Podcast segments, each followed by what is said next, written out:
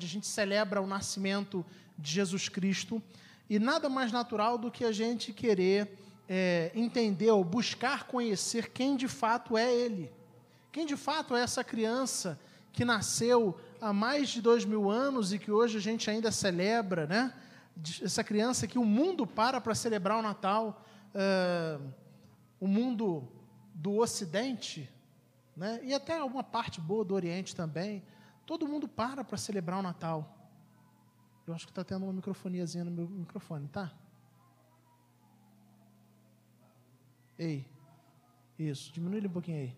Então a gente tem a oportunidade de celebrar esse Natal, a gente tem a oportunidade de celebrar esse Jesus, e nada mais natural do que a gente tentar entender, conhecer mais a respeito desse Jesus. E para tanto, o que nós temos feito ao longo do mês de dezembro é exatamente é, ir ao texto do Evangelho de João e olhar para esse menino que nasceu em Belém e ver como esse menino se apresenta a você e a mim, dizendo: Eu sou. É isso que Jesus faz em muitos textos do Evangelho de João. E hoje eu quero pensar com vocês de maneira muito objetiva no texto do Evangelho de João, capítulo 8, versículo 12. João 8, versículo 12. É bem verdade que essa perícope, essa unidade textual, ela não é apenas de João 8,12. Ah, o texto de João 8,12 inicia no João 8,12 e vai acabar em João 8,20. E a gente vai até ler o João 8,12 até João 8,20, mas o meu foco estará sobre o texto de João 8,12, porque é onde Jesus se apresenta dizendo: Eu sou. João 8,12, e a gente vai junto até o versículo 20. Vamos mais uma vez orar? Quero então convidar você a fechar seus olhos. A gente vai pedir orientação de Deus para esse instante. Pai de amor, nós louvamos o teu nome. Tu és um Deus bondoso, rico em graça e misericórdia. E nesse instante, Pai, como teu povo, como tua igreja, nós nos reunimos neste local de culto para celebrar e engrandecer a ti, Senhor, pois tu és digno de toda honra, glória e louvor. E nós te pedimos, Pai, nesse momento onde abrimos a tua palavra, desejosos por ouvir a tua voz, que o teu Espírito Santo ilumine as nossas mentes e corações, de maneira que a gente consiga é, entender, Pai, e acolher, Pai, aquilo que o Senhor tem para nós. Que a tua palavra que é viva e eficaz fale profundamente aos nossos corações. E que a gente eh, saia daqui encorajado, fortalecido, desafiado, Pai, pela tua palavra. É o que nós pedimos e te agradecemos em nome de Jesus. Amém. João 8, Evangelho de João, né? Capítulo 8, versículos de 12 a 20. Nós vamos ler de 12 a 20, mas o meu foco ficará sobre o versículo 12. Vamos lá. Diz assim: Eu vou ler e você acompanha silenciosamente. Falando novamente ao povo, Jesus disse: Eu sou a luz do mundo. Quem me segue nunca andará em trevas, mas terá a luz da vida. Os fariseus lhe, os fariseus lhe disseram: Você está testemunhando a respeito de si próprio, o seu testemunho não é válido. Respondeu Jesus: Ainda que eu mesmo testemunhe em meu favor, o meu testemunho é válido pois sei de onde vim e para onde vou, mas vocês não sabem de onde vim nem para onde vou. Vocês julgam por padrões humanos, eu não julgo ninguém. Mesmo que eu julgue, as minhas decisões são verdadeiras, porque não estou sozinho, eu estou com o Pai que me enviou. Na lei de vocês está escrito que o testemunho de dois homens é válido. Eu testemunho acerca de mim mesmo, e a minha outra testemunha é o meu Pai que me enviou. Então lhe perguntaram: Onde está o seu pai? Respondeu Jesus: Vocês não conhecem nem a mim, nem a meu pai. Se me conhecessem, também conheceriam a meu pai. Ele proferiu essas palavras enquanto ensinava no templo, perto do lugar onde se colocavam as ofertas. No entanto, ninguém o, o perdão, no entanto, ninguém o prendeu, porque a sua hora ainda não havia chegado. Amém. Na mensagem da última semana, nós falamos exatamente sobre os últimos versículos do capítulo 8 do Evangelho de João. Você que estava aqui, é, provavelmente se lembra disso, onde Jesus se apresenta dizendo: Eu sou. Eu sou. E diz apenas isso, como se fosse pouca coisa. Né? E a gente viu que esse capítulo 8 do Evangelho de João, ele é marcado por uma longa discussão a respeito de quem é Jesus e da sua autoridade. O questionamento permanente dos opositores de Jesus nesse capítulo 8 do Evangelho de João é exatamente quem é Jesus? Quem é você? Né? É, inclusive, nós apontamos isso na última semana. Né? Quem você pensa que é? Quem você está achando que é? Porque Jesus se apresenta à multidão e fala muitas coisas, é, fala de coisas profundas, faz afirmações ousadas a respeito dele próprio, a respeito de Deus. E as pessoas que ouviam naturalmente ficam com esse questionamento: quem é Jesus? E para a gente compreender melhor o Evangelho de João, capítulo 8, na verdade, a gente precisa entender o que está em mente, o, o que tem é, como contexto. A gente precisa ter em mente o contexto do Evangelho de João, capítulo 8. Né? Qual era o contexto onde essas coisas aconteceram? No capítulo anterior, capítulo 7, Jesus havia ido a Jerusalém. E ele faz isso, ele vai a Jerusalém para participar da festa dos tabernáculos, ou festa das cabanas, como você preferir chamar. Essa era uma das principais festas uh, dos judeus, uma das principais festas e celebrações religiosas judaicas. Estava certamente entre as três principais uh, festas uh, da vida religiosa, do ano religioso dos judeus. o povo, basicamente, nessa festa, se recordava dos 40 anos que, durante o Êxodo, lá no livro de Êxodo nos narra isso, esse povo sai do Egito, onde ele vivia na escravidão, ele é liberto por Deus do Egito, e vai rumo à terra prometida. E a gente sabe que o povo demonstra pouca fé e pouca obediência a Deus na porta da terra prometida, e com isso, Deus resolve que aquela geração não iria adentrar a terra prometida.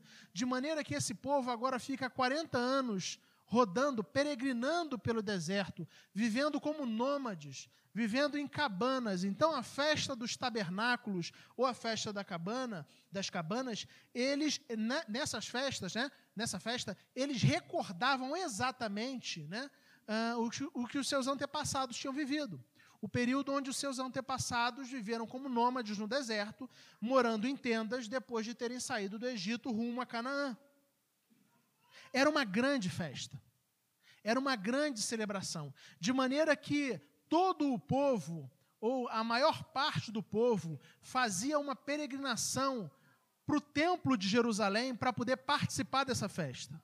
Então, anos depois, séculos depois é, do Êxodo, o povo celebrava o período do Êxodo com a festa dos tabernáculos. E quando chegava a data da festa dos tabernáculos, é, os, judeus de diferentes lugares, diferentes religiões, de diferentes regiões, religiões não, de diferentes regiões, migravam, né? eles iam, eles peregrinavam até Jerusalém para poder participar dessa festa que acontecia no templo de Jerusalém. Então, quando a gente entende isso, a gente entende também que este era o cenário no qual Jesus está falando e fazendo essas afirmações que ele faz no capítulo 8 do Evangelho de João.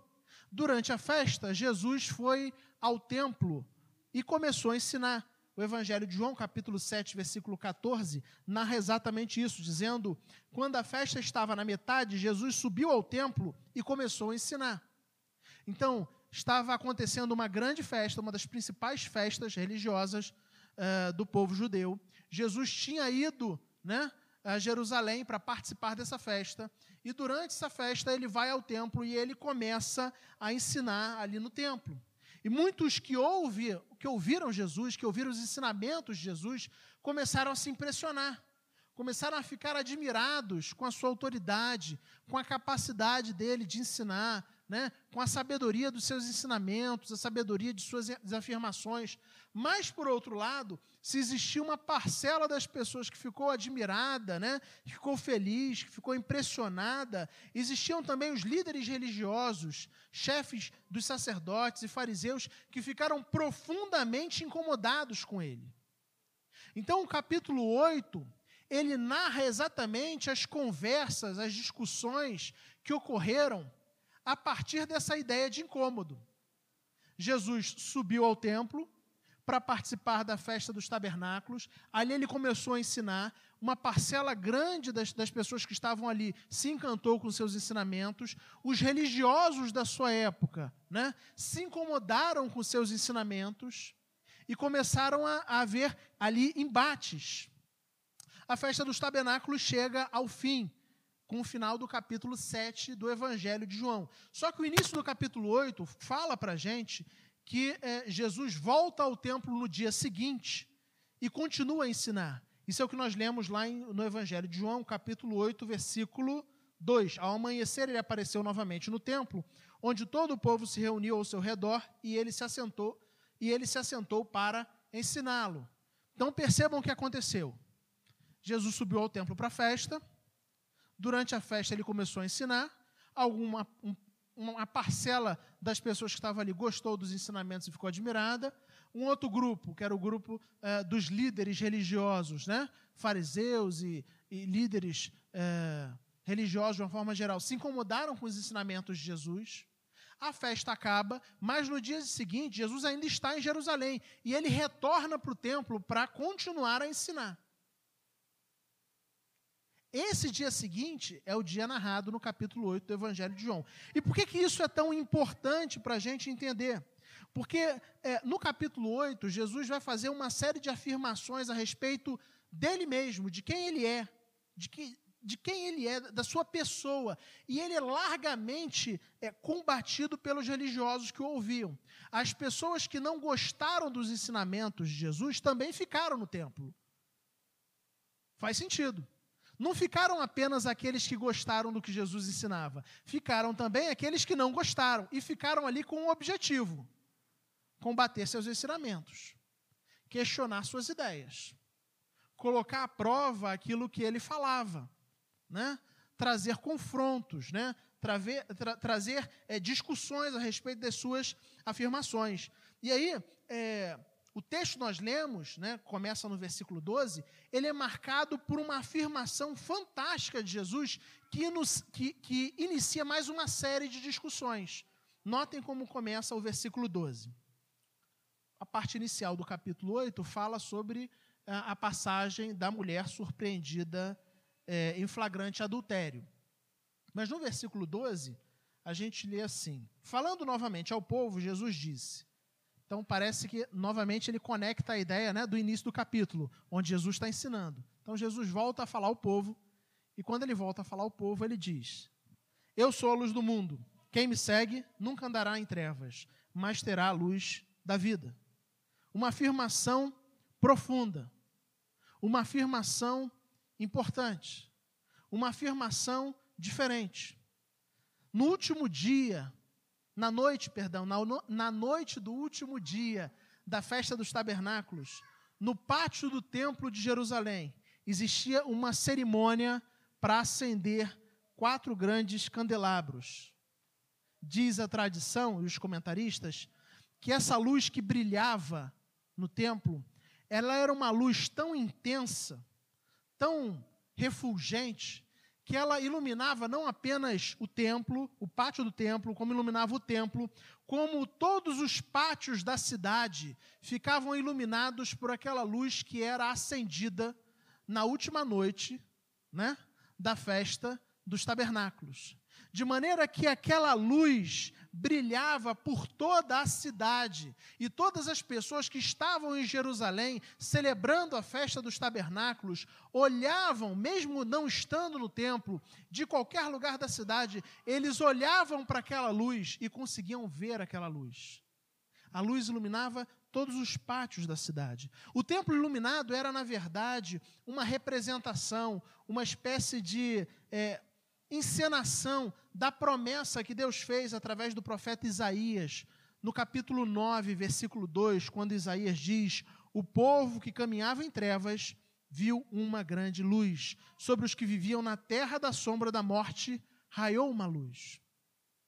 Então, quando no último dia da festa dos tabernáculos, eles acendiam ali, acendiam uh, os seus candelabros e a luz daqueles candelabros começava a iluminar o pátio do templo, e, e essa luz se tornava tão intensa a ponto de todos os pátios da cidade ficarem iluminados e todos viam. Esse povo estava celebrando, esse povo estava é, se alegrando, porque eles entendiam naquele momento que durante algumas horas eles tinham a maravilhosa luz prometida pelo profeta Isaías, por Deus através do profeta Isaías, lá em Isaías 9. Durante aquela noite, eles tinham a luz. Durante alguns instantes, algumas horas, aquela luz brilhava e representava a presença de Deus no meio do povo. O povo que andava em trevas viu uma grande luz.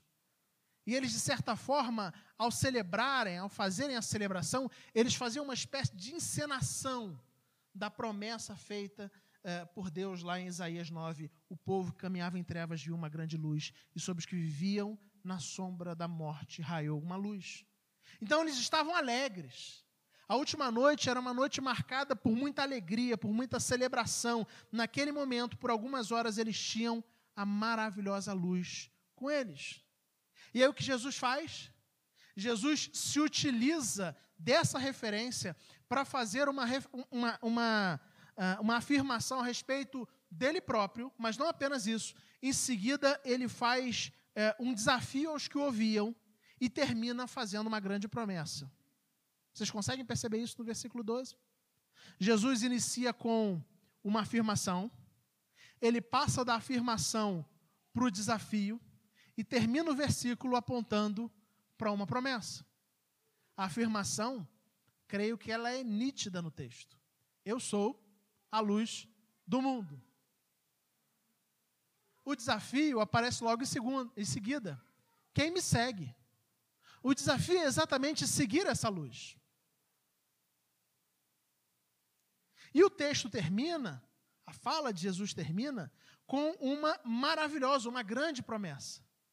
Que aqueles que atendem o seu desafio, acolhem o seu desafio e resolvem segui-lo, não andarás, nunca, né? Nunca andarão nas trevas, mas terão a luz da vida. Então Jesus se utiliza dessa referência, da referência da luz lá na celebração dos tabernáculos, um dia depois, onde todo mundo está com essa referência viva na mente, com essa ideia, né, com essa celebração viva na mente, ele se utiliza dessa referência para falar: olha, vocês viram o resplendor das luzes do templo que atravessaram uh, a escuridão da cidade durante a noite na festa dos tabernáculos. Vocês viram como essa luz iluminou toda a cidade, iluminou vocês e vocês festejaram porque essa luz estava ali. Mas eu quero dizer para vocês que existe uma luz maior. Eu quero dizer para vocês que existe uma luz mais duradoura. Eu quero dizer para vocês que existe uma luz capaz de trazer claridade não apenas por uma noite mas por toda a vida de vocês. Vocês se alegraram com a celebração dos tabernáculos, com a celebração das luzes nos tabernáculos, maravilha, mas existe alguém que é maior do que a luz do tabernáculo.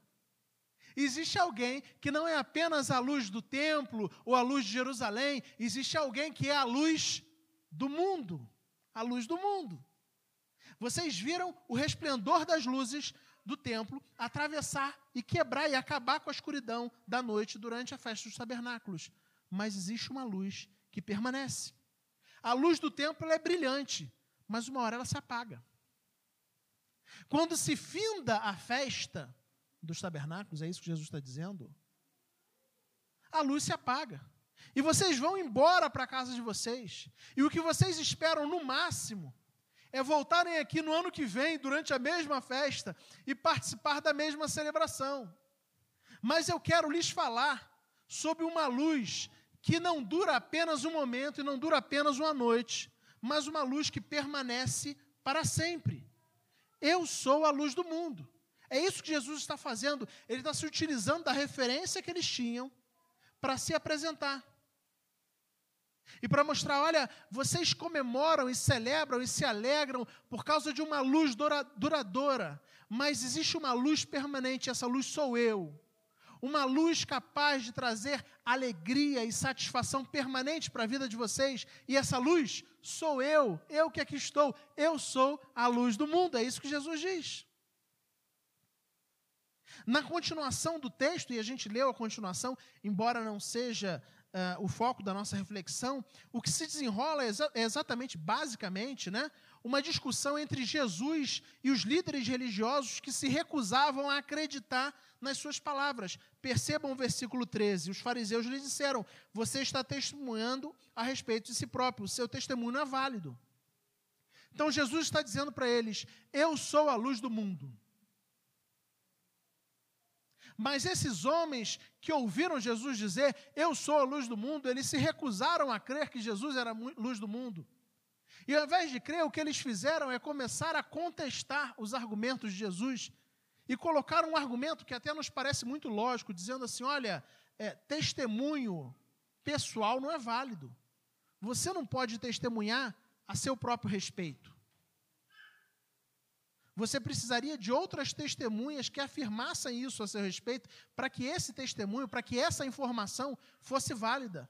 Mas é interessante porque Jesus, ele simplesmente se nega, se nega a ser julgado ou avaliado pelos religiosos. Ele simplesmente responde apontando algumas ideias muito, muito básicas, muito simples. A primeira ideia que ele aponta é: olha, a minha autoridade está acima de julgamento. Eu sei da onde vim, eu sei para onde vou. Esse argumento de vocês que as pessoas não podem é, testemunhar sobre elas próprias pode até parecer um, um, um, um argumento lógico, mas eu não me encaixo nesse tipo de argumento, porque eu estou acima dele. O segundo argumento dele, ele fala: olha, a minha segunda testemunha é o Pai. O meu Pai que me enviou é quem me confere a autoridade.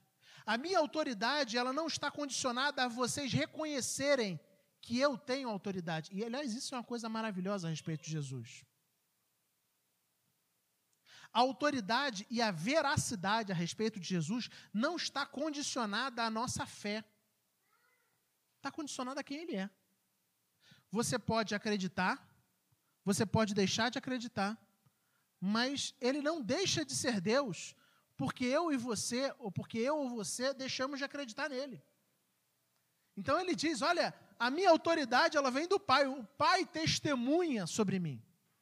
Mas eu acho fantástico, porque existe um argumento que ele, que ele trabalha aí ao longo do texto, que é o argumento de que é, vocês julgam com valores e padrões do mundo. Como quem diz: Olha, sabe por que vocês não conseguem ver a luz? Porque as mentes e os corações de vocês foram obscurecidos pelo pecado.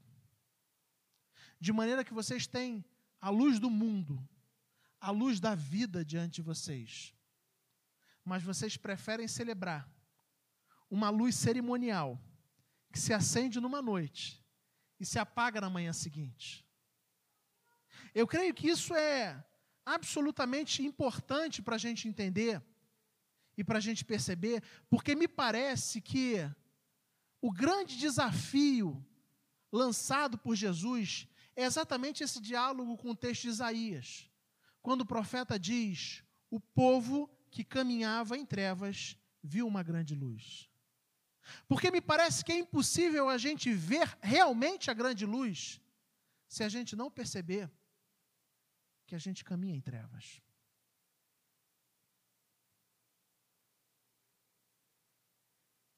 O problema das pessoas do texto, dos líderes religiosos, é que eles não se percebiam em trevas. E como eles não se percebiam em trevas, eles não viam a necessidade de luz. Eles não se percebiam dependentes de Jesus. Eles não conseguiam, eles tinham o Cristo encarnado, o Verbo que se tornou carne diante deles. Mas ainda assim, eles celebravam a cerimônia, ao invés de celebrar o Cristo. Me parece que esse é um desafio interessante e importante para a gente. Num tempo onde muitas vezes o nosso coração fica obscurecido por outras luzes. Por outras luzes. E a gente começa a buscar sentido e satisfação em várias outras coisas e perde de vista que a única coisa que a gente realmente precisa é da presença de Cristo nas nossas vidas. A afirmação de Jesus é: Eu sou a luz do mundo. Eu sou aquele que tem todo o poder e toda a capacidade para resgatar você das trevas, das trevas que você vive, da escuridão que você vive.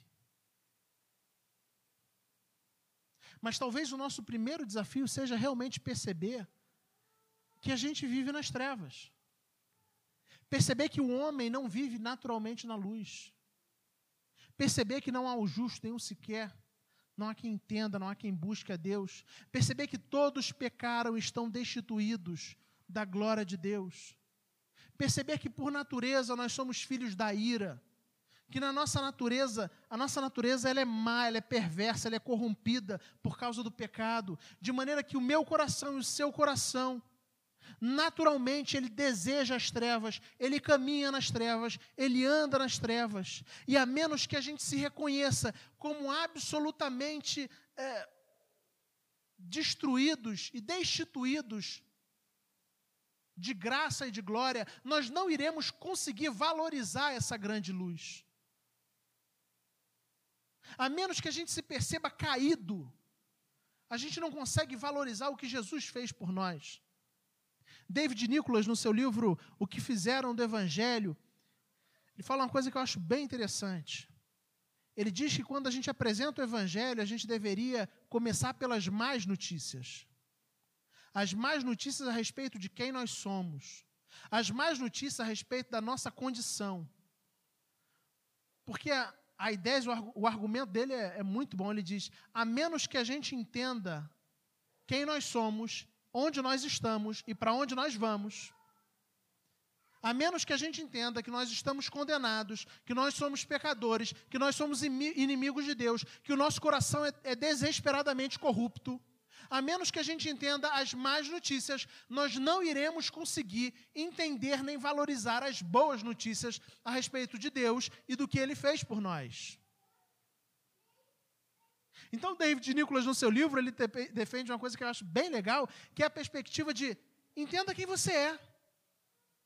Porque quando você entende, entende quem você é, quando você percebe quem você é, você naturalmente percebe a luz do Senhor e começa a valorizar a luz do Senhor. Começa a valorizar quem Ele é. Alguém já disse, em alguns momentos eu sou obrigado a, a concordar, ainda que parcialmente, que cristãos são pessoas que se acham superiores às outras. Mas vamos ser sinceros, biblicamente falando, isso é um tremendo erro. Porque a nossa fé, ela tem como pontapé exatamente o nosso reconhecimento de que nós andávamos em trevas. E que se não fosse a misericórdia, a graça e o amor de Deus por nós, nós continuaríamos em trevas. E que não existe em nós qualquer predicado ou qualquer atributo que nos torne merecedores do amor e da graça e da vontade de Deus. Então, quando a gente se reconhece se percebe em trevas, a gente consegue ver a luz. O problema é que às vezes a gente está nas trevas, mas existem pequenas luzes, pequenas luzes, fagulhazinhas, que distraem os nossos olhos, que nos tiram do foco. E me parece que era isso que acontecia no texto. Aqueles homens estavam distraídos pelas ideias cerimoniais, de celebrar a festa dos tabernáculos e de ver a luz durante uma noite no ano. E eles estavam tão distraídos com isso que eles tinham a verdadeira luz do mundo diante de si, mas seus olhos estavam vendados. O processo então começa quando a gente se reconhece no escuro, na escuridão, quando a gente se reconhece perdido e absolutamente dependente da graça de Deus, da misericórdia de Deus. Mas eu quero caminhar para o final, avançando, porque, como eu disse, o texto fala: Eu sou a luz do mundo. Jesus começa com a afirmação. Ele passa por um desafio, dizendo: Quem me segue E talvez a pergunta que a gente possa se fazer hoje é exatamente essa: Eu de fato sigo a Jesus? O que seria seguir a Jesus? Será que seguia somente vir à igreja? Aos dias de domingo? Será que seguir tem a ver com dadísimo? Será que seguir tem a ver com se tornar membro de uma igreja? Será que é isso? Me parece que a proposta de Jesus ela é mais radical. Ela tem a ver com o compromisso de seguir com a vida, o compromisso de discipulado. Mais ou menos como ele diz, é, como ele afirma quando ele diz: Quem quiser vir após mim, negue-se a si mesmo, tome sua cruz e siga-me. Eu e você precisamos entender que Jesus veio ao mundo para nos salvar, mas não apenas isso. Jesus morreu por você para tornar você alguém mais parecido com Ele. Para que você se tornasse discípulo dele, um seguidor. A afirmação de Jesus é: Eu sou a luz do mundo. O desafio é seguir quem me segue. E quando ele fala quem me segue, é porque existe gente que segue e existe gente que não segue. Simples assim.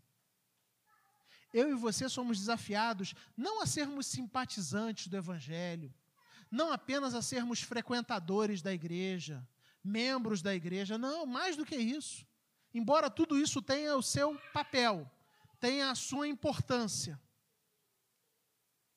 eu e você somos desafiados a nos tornarmos discípulos de Jesus Cristo.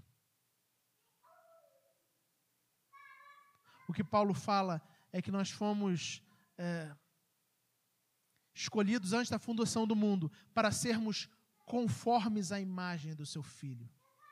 Deus nos escolheu na eternidade para nos moldar à imagem de Cristo, para que eu e você nos tornássemos mais parecidos com Jesus. Quem me segue? Você de fato é um seguidor de Jesus? A gente vive um ano marcado por desafios dos mais tremendos, e eu tenho lido muito, lido algumas coisas sobre os impactos da pandemia na vida da igreja. E muitos autores e, e grandes homens de Deus são unânimes em dizer que a gente vive um tempo onde possivelmente muitas das pessoas que se afastaram não voltarão mais. É uma afirmação de muitos dos, dos grandes pastores aí. Mas uma coisa que eu acho fundamental a gente entender é o discípulo ele continua seguindo.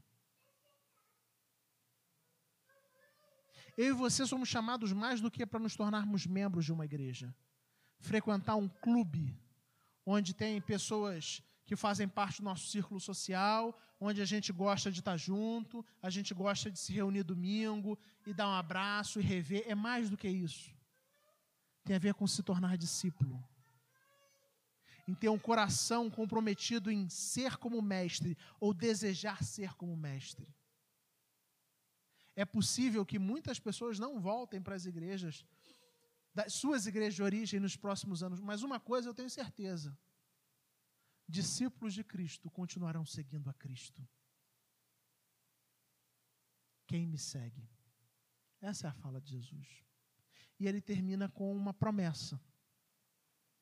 Quando ele diz: Eu sou a luz do mundo, quem me segue nunca andará nas trevas. E ele termina com a promessa: Mas terá a luz da vida. A gente vive num tempo de tanta escuridão e medo. E eu, às vezes, me assusto em perceber como o medo da doença tomou conta da mente e dos corações da maior parte das pessoas. E mesmo homens e mulheres que dizem que seguem a Cristo e que confiam a Cristo, continuam às vezes a viver na escuridão como, como se suas vidas estivessem na mão de uma doença. Claro que eu estou falando metaforicamente que a doença não tem mão. A gente vive num tempo onde essa realidade está muito presente. Onde o medo se tornou tão real, tão presente.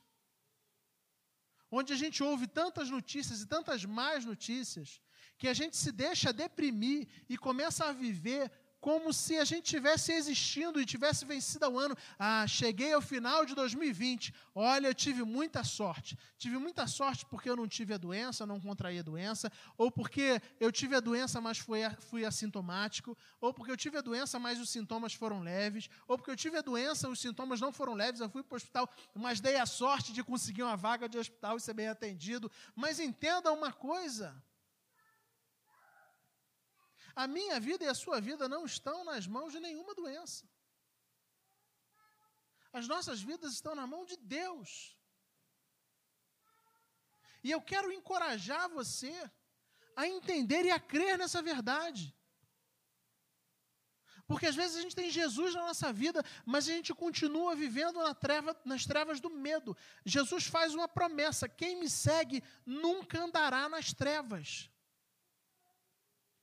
Você pode andar na luz, porque agora você tem clareza. Isso não quer dizer que a doença não vai alcançar você, mas você sabe que a sua vida não está nas mãos de uma doença, a sua vida está nas mãos de Deus. E que seus olhos só vão se fechar quando Deus quiser que eles se fechem. E enquanto Deus não quiser, os seus olhos permanecerão abertos. E se você caminha na luz, você vive sob essa verdade de que Deus governa todas as coisas, que Deus governa a sua vida e seu coração está em paz. Então a gente tem que chegar ao final do ano com o coração em paz, sabendo: olha, eu sei de uma coisa, eu tenho clareza de uma coisa. Jesus entrou na minha vida e ele agora me ensinou a ver as coisas sob a perspectiva correta. E a perspectiva correta é essa: a minha vida, a minha história, a história da humanidade está nas mãos do Senhor. Ele é que sabe sobre os meus dias. Ele é quem sabe sobre o meu futuro. Ele é quem sabe sobre o futuro da minha família. Está tudo claro. Eu sou a luz do mundo. Quem me segue nunca andará em trevas. Você de fato é um seguidor de Jesus? Em poucos dias a gente vai iniciar um ano, um novo ano. Eu não sei como vai ser 2021. Alguns dizem e têm a expectativa de que vai ser um ano completamente diferente de 2020. Eu acho que pelo menos no início não vai ser diferente, não. Mas uma decisão que você pode tomar hoje é a decisão de seguir a Jesus. E eu quero dizer que essa é a única decisão que realmente pode afetar a sua vida. A única decisão que realmente pode fazer a sua vida completamente diferente é a decisão de seguir Jesus. As circunstâncias, você não tem controle sobre elas, eu também não tenho. Mas a gente pode ouvir o desafio de Jesus e decidir segui-lo e ver a luz dele brilhando sobre as nossas vidas, não apenas em momentos específicos, não apenas nos momentos de aperto, não apenas quando a gente está na igreja, mas todos os dias da nossa história. Viver sob a consciência de que Jesus está guiando e dirigindo a nossa história. Ele é a luz do mundo, ele é a luz das nossas vidas. As trevas foram vencidas por Jesus. A gente não precisa ter medo das trevas. Ele venceu as trevas. Eu quero encorajar você a viver sobre essa verdade. Fechar os nossos olhos e colocar as nossas vidas diante do Senhor.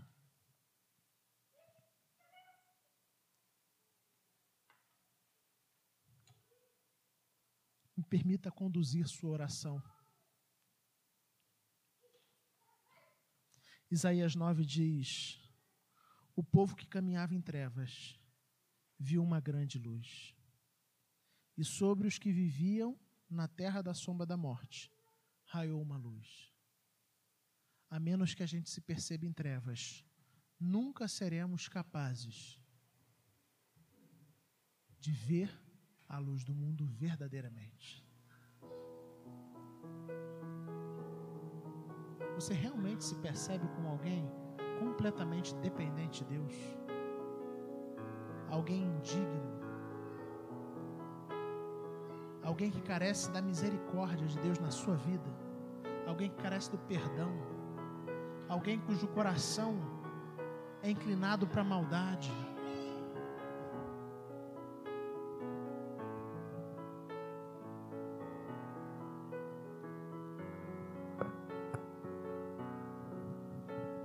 Disse: Eu sou a luz do mundo. Quem me segue nunca andará nas trevas.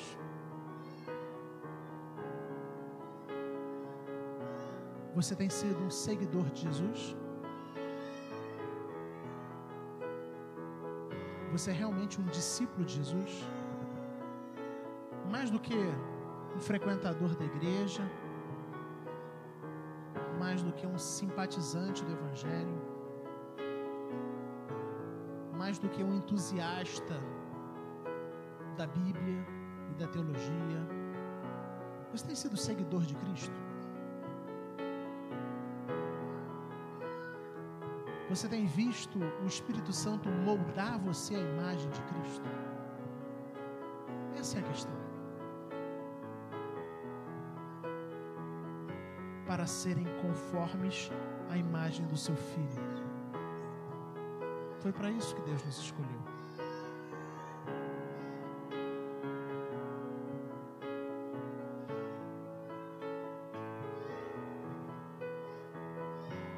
Quem me segue nunca andará nas trevas, mas terá a luz da vida.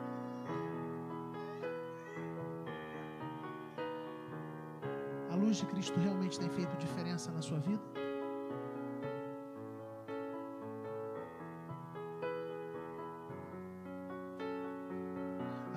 Verdade do Evangelho tem trazido confiança no dia de angústia?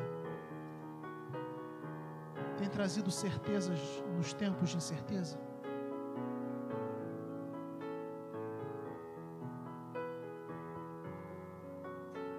Quando a gente permite que o Evangelho traga luz à nossa vida, a nossa maneira de enxergar as circunstâncias é afetada.